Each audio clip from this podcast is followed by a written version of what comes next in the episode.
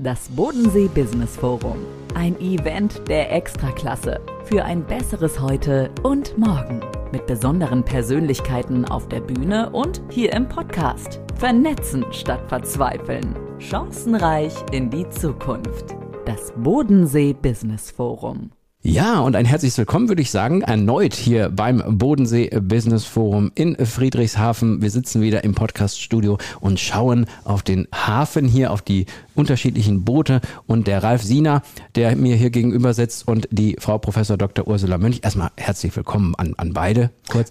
Und, Hallo. Und du, Ralf, hast schon einmal kurz den Blick nach draußen gewendet, musstest schon einmal in, in Erinnerungen schwelgen oder? Genau, ich bin ein Kind des Ruhrgebiets, in Oberhausen geboren, in Essen groß geworden. Wir haben da zwar den Baldner See, der auch sehr charmant ist, aber das hier ist natürlich absolut unschlagbar. Ich kenne mehr so einen Baggerseen und den Aasee in Münster, der kann da nicht ganz mithalten. Frau Professor Dr. Münch, Sie kennen den Anblick wahrscheinlich schon. Sie waren schon einmal mehr hier, glaube also ich. Also erstens war ich, bin ich jetzt zum dritten Mal ja. am Bodensee Business Forum und zweitens ist die Akademie für politische Bildung direkt am Starnberger See ja. gelegen, der in der einen oder anderen Hinsicht durchaus mit dem Bodensee mithalten kann. Wobei ich vom Ursprung her, von der Heimat her durchaus dem Bodensee mehr verbunden bin. Wir, wir machen keinen Wettbewerb draus, da kann es nur Verlierer geben, aber Tutzing ist, glaube ich, ne, ist richtig? Genau. Ja, ja, genau, genau. Also, das haben wir heute hier ein sehr, sehr, sehr, sehr schönes Ambiente. Meine Frage äh, direkt mal wäre, wir haben ja unterschiedliche Panels. Wir haben einmal den Bereich, äh, wo es um die Autarkie Europas geht und wir haben auch einmal den Bereich, äh, wo wir über den Wirtschaftsstandort Deutschland sprechen und ich würde es zumindest mal kurz gerne anreißen wollen, inwiefern wir da gerade diese Situation erleben. Vielleicht können Sie, Frau Professor Dr. Münch, mal kurz beginnen und mal kurz erläutern in Ihrem Panel, wo es ja äh, um die Autarkie Europas geht, dass das ja so eine Überschrift ist, die sehr kurz formuliert ist, aber der Weg dorthin, um, um das zu erreichen, natürlich ein langer ist und man könnte sogar die These aufstellen, dass es sehr, sehr schwierig wird, das überhaupt zu erreichen, oder?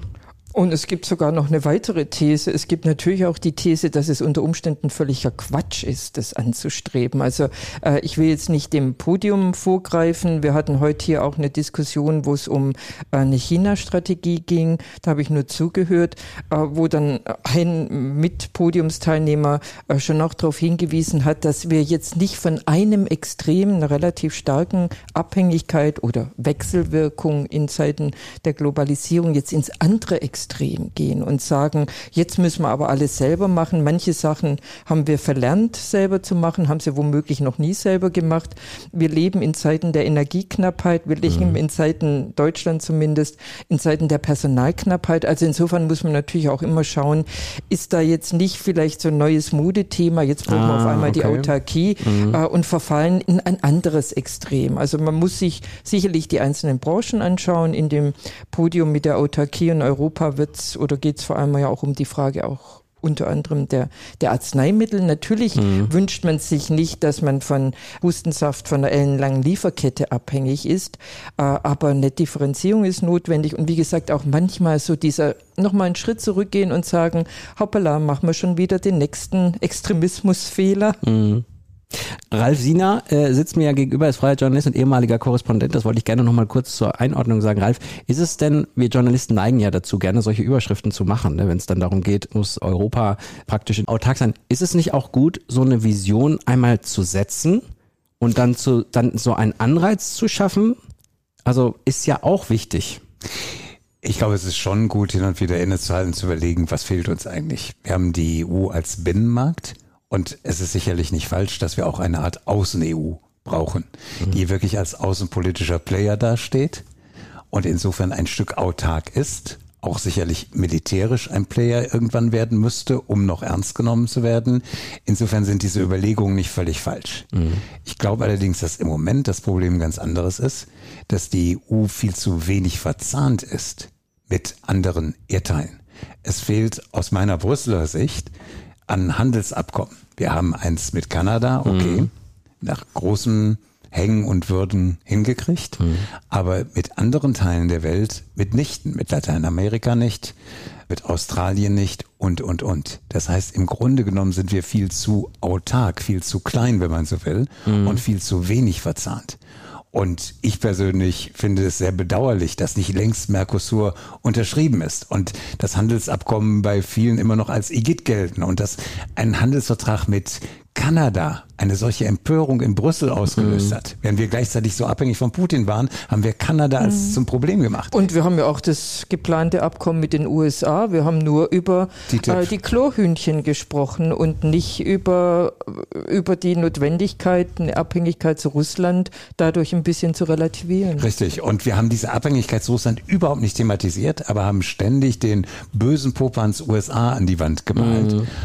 Also insofern finde ich, dass mehr Verzahnung notwendig wäre. Eine selbstbewusste EU, ja, aber mehr Verzahnung. Aber was natürlich auch gleichzeitig wieder Abhängigkeit bedeutet. Natürlich mit Partnern, die eine andere Zuverlässigkeit äh, bieten, aber dennoch wieder Abhängigkeit. Klar, also ich meine, wir es sind. Es wird nicht ohne gehen wahrscheinlich. Ja, also meines hm. Erachtens äh, in, in jeder Wirtschaftsbeziehung, man hat äh, verlässliche Partner, die sich vielleicht dann auch im Laufe der Zeit dann als nicht die Idealpartner herausstellen. Und aus dem Grund, ja, verlässt man sich normalerweise nicht auf einen Partner. Also ganz klug ist es ja wahrscheinlich äh, zu sagen, man hat eine größere Bandbreite. Äh, und natürlich ist es auch nicht sinnvoll, jetzt nur auf westliche Demokratien sich auszurichten. Das wird auch nicht weit führen, weil erstens ist die Zahl der westlichen Demokratien eher im Schrumpfen begriffen oder derer, die unsere Standards erfüllen, egal ob im Westen, Osten oder Süden oder Norden. Also insofern sollten wir da vielleicht ein bisschen auch relativieren und wir sollten uns gelegentlich vermutlich auch in Erinnerung rufen, dass wir als Bundesrepublik Deutschland und nicht mal als EU die Möglichkeit haben und die Durchsetzungskraft haben und auch vielleicht nicht überzeugend genug sind, um jetzt den Rest der Welt ständig neu zu erziehen. Also mhm. ich bin jetzt auch nicht dafür, dass wir mit den größten Schurkenstaaten uns einlassen, um Gottes Willen. Aber ja, andere sind anders als wir und da kann man als Bundesrepublik entweder darauf bestehen, dass die auch so werden wie wir oder unter Umständen ist man dann irgendwann mal vielleicht dann doch anpassungsfähig, weil man ansonsten, wenn man darauf besteht, dass die auch so werden wie wir, vielleicht mal irgendwann mal ganz arg alleine ist. Mhm. Richtig, also das ist die sozusagen Autarkie als Alleinsein, als, als Einsamkeit, als ja. abgeschnitten werden.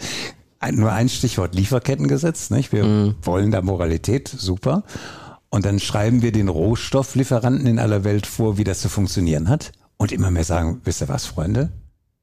Macht euren Kram alleine. Wir liefern euch nichts mehr. Wir liefern Indien, wir liefern China, wir ja. brauchen euch nicht. Die Kommunikation des erhobenen Zeigefingers ist sowieso schwierig, finde ich. Also, dass man wirklich, wirklich da ähm, äh, auch nach außen in der, in der, in der, in der Kommunikation, in der Sprache so vorgeht. Das hat sich irgendwie hat man das Gefühl, mhm. dass sich das so durchgesetzt hat und das finden, mhm. glaube ich, andere Länder nicht so nicht so schön. Mhm. Ja, das Problem ist, dass wir auch bei den Freihandelsverträgen, dass wir sozusagen immer den ganzen Kodex der Menschlichkeit da reinschreiben. Und das ist eine Überforderung. Mhm. Das ist einfach eine Überforderung. Das ist ethisch toll gedacht und alles super, aber deswegen geht Mercosur nicht voran, deswegen gehen die anderen Sachen nicht voran. Und bei den Rohstoffen muss uns als Europäer klar sein, wir sind in Konkurrenz zu anderen Kontinenten, die teilweise zahlenmäßig stärker sind. Und dann kriegen die die Rohstoffe und wir nicht. Und dann, dann müssen wir in der Tat autark werden, weil wir die Rohstoffe nicht haben. Also mhm. insofern Problem.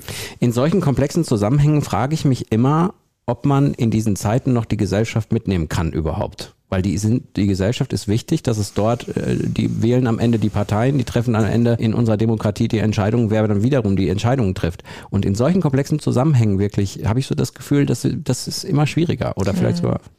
Die Gesellschaft gibt's jetzt ohnehin nicht, weil sie noch ja. nie homogen war und selten so wenig homogen war wie zurzeit. Also insofern sind da ja unterschiedliche äh, Interessensgruppen.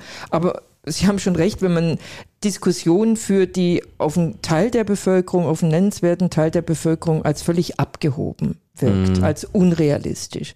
Wenn die nicht den Lebenswirklichkeiten von Berufstätigen, von Leuten, die sich überlegen, welchen Beruf soll eigentlich mal mein Kind oder mein Enkel ergreifen, und wenn man da völlig im Grunde eine abgehobene Diskussion führt, dann verstetigt sich bei einem Teil der Bevölkerung, und der wird leider größer, der Eindruck, dass die da oben über Sachen reden, die mit dem Leben nichts zu tun hätten. Und, und, und es dann, sind ja Diskussionen, die über extremere Themen jetzt gehen müssen, weil sie jetzt gerade spielen. Ich finde, ja, das zahlt auch nochmal genau, darauf ein. Ja. Ne? Mhm. Und insofern haben wir tatsächlich diese Abwendung von diesen Diskussionen zum einen in diesen Teilöffentlichkeiten, damit könnten wir noch zurechtkommen.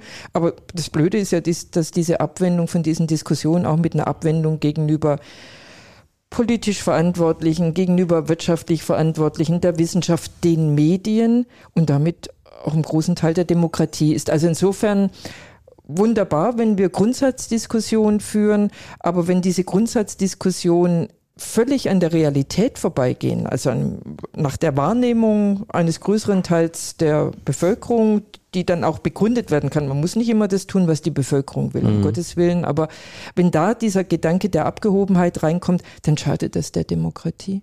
Man könnte ein schönes Beispiel gebrauchen, was ganz bürgernah ist. Wir trinken oder viele von uns trinken morgens Kaffee. Und 60 Prozent des Kaffees, den wir hier in Deutschland trinken, kommt von afrikanischen Kleinbauern.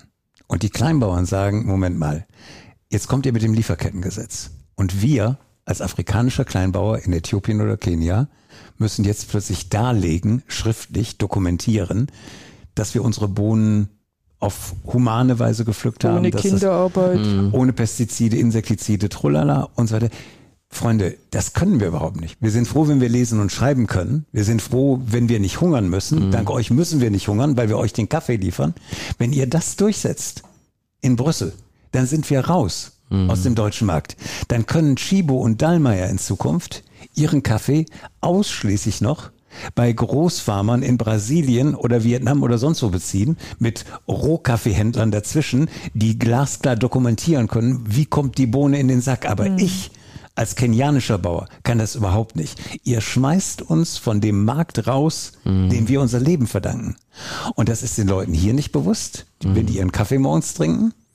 Und Brüssel hat keinen einzigen kenianischen Bauern angehört, als sie dieses Gesetz gemacht haben. Mhm. Keine GIZ, also Entwicklungshilfegesellschaft aus Deutschland, die davon Ahnung gehabt hätte. Es waren ausschließlich NGOs mit dem hohen moralischen Impetus, mhm. dem Kleinbauer soll es besser gehen, jetzt geht es ihm an die Existenz. Und das zeigt, wie tief das in unserem Alltag eigentlich drin ist und wie bürgernah wir die Themen runterbrechen müssten, mhm. um zu zeigen, was sich abspielt. Ja. Umso interessanter ist es eben über, auch in einem Panel wie hier beim Bodensee Business Forum über die Autarkie zu sprechen, weil es natürlich wichtig ist, ist genau bei solchen Veranstaltungen auch, die ja auch öffentlichkeitswirksam sind, die jetzt einen Podcast haben, wo aber auch Medien hier sind etc., das auch wirklich aufzuzeigen, glaube ich, was man überhaupt damit meint, denke ich, mit der Autarkie.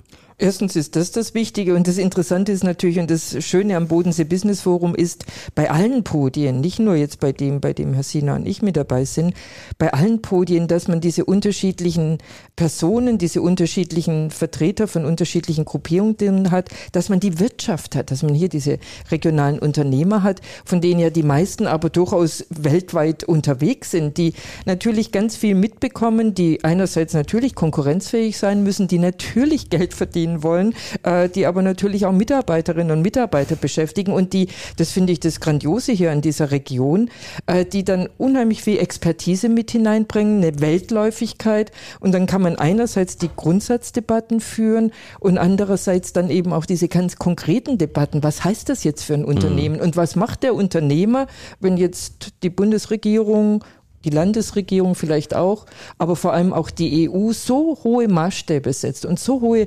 Vorgaben gibt, dann sagt der Unternehmer, ja, dann lassen wir halt noch ein bisschen was hier in der Region, mhm. aber die eigentliche Produktion, die machen wir dann lieber woanders. Ja. Ich fand, als ich äh, mir auch das Programm durchgeschaut habe und auch wenn ich heute mal hin und wieder in die Seele hineingeschaut habe, ich fand es erstens, es hatte eine tolle, tolle Energie, die Debatten, Debattenkultur auf der Bühne. Und was ich auch toll fand, vielleicht kannst du das auch nochmal bestätigen, ist auch diese, die Themenauswahl. Dass man wirklich sagt, die Themen, die gerade interessieren, die spricht man auch wirklich an. Wir machen hier mhm. nicht so ein Business-Forum, wo wir so ein bisschen Detail und wir sprechen das nur aus der, von der Business-Seite an, sondern wir haben ja hier wirklich Themen, die brennen beim also Business Forum. Ich war gerade bei einer tollen Veranstaltung mit Ursula Münch, wo es um Waffenbeschaffung ja, ging, ja, ja, also mhm. in den Zeiten des Ukraine-Krieges und war fassungslos über die Details, die ich gelernt habe, dass wir ein Beschaffungsamt mit 10.000 Mitarbeitern haben, die unglaublich langsam arbeiten, weil sie über Jahrzehnte sozusagen indoktriniert wurden, arbeitet langsam, wir wollen gar nicht so viel beschaffen und das in den Zeiten des Krieges, mhm. dass ein, es noch gar keinen Haushalt gab, aus dem man hätte Geld nehmen können für diese Beschaffung, weshalb sich alles wahnsinnig verzögert hat. Also ich finde, es ist teilweise ein Krimi, der sich hier abspielt leider zeitgleich. Ich wäre gern bei dem Wasserforum auch gewesen. ja, ja, um. Also ich wünsche mir so ein Abstract aus ja. den verschiedenen Veranstaltungen, um wirklich was. Dafür gibt's ja den Podcast. Ja, ja, genau. Absolut. Genau. Und es wird bestimmt auch mal irgendwann die Highlights aus den unterschiedlichen äh, Podien geben, denke ich. Wir können nur die Themen anreißen, aber ich möchte mich herzlich bedanken bei beiden, dass wir hier mal ein bisschen über diese Themen sprechen könnten. Es gibt ja auch noch einige Folgen, die wir hier in diesem Podcast veröffentlichen und natürlich Leute, die das Bodensee Business Forum im nächsten Jahr nicht verpassen sollen, sind herzlich eingeladen dabei zu sein, weil dann kriegt man definitiv alles mit. Wir hatten hier am Mikrofon einmal Professor Dr. Ursula Münch, sie ist Direktorin der Akademie für politische Bildung in Tutzing und Professorin für Politikwissenschaft an der Universität der Bundeswehr München und Ralf Siener, bekannt aus Funk und Fernsehen, sage ich jetzt einfach mal, komm, das machen wir so, freier Journalist, ehemaliger Korrespondent in ja, Nairobi, Washington und Brüssel. Ich danke für dieses tolle Gespräch. Vielen Dank, Herr Vielen Dank. Tschüss. Tschüss. Vernetzen statt Verzweifeln. Das Bodensee Business Forum. Chancenreich in die Zukunft.